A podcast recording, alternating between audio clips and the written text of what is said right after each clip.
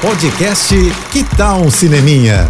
Dicas e curiosidades sobre o que está rolando nas telonas, com Renata Boldrini. E a semana aqui no Festival de Gramado foi de fortíssimas emoções, né? Na terça-feira a gente teve a triste notícia da morte da dona Léa Garcia.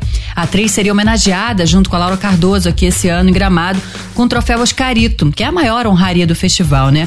Mas, infelizmente, a Léa partiu justamente no dia que ela seria homenageada. Mas a dona Léa, nos dias que ela esteve aqui, né? Ela foi muito acarinhada por todos, estava bem, sorridente, feliz, vendo todos os filmes da competição, coisa mais linda recebendo todo o carinho do público e dos convidados do festival. E a gente ainda teve a oportunidade de fazer uma homenagem assim improvisada para ela, né? Dois dias antes. Eu, como vocês sabem, sou mestre de cerimônias aqui do Festival de Gramado. E nesse dia Teve um atraso numa sessão lá e eu precisei então dar uma improvisada ali nos assuntos com a plateia, até a equipe do filme da noite chegar, né?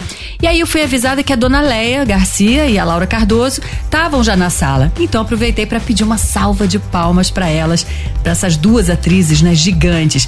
A sala estava cheia, o público imediatamente ficou de pé e aplaudiu as duas por minutos. Foi lindo aquilo e que bom que a gente teve essa chance, né? A dona Leia, no final das contas, acabou recebendo uma homenagem também. Partiu, mas deixou um grande legado na arte brasileira.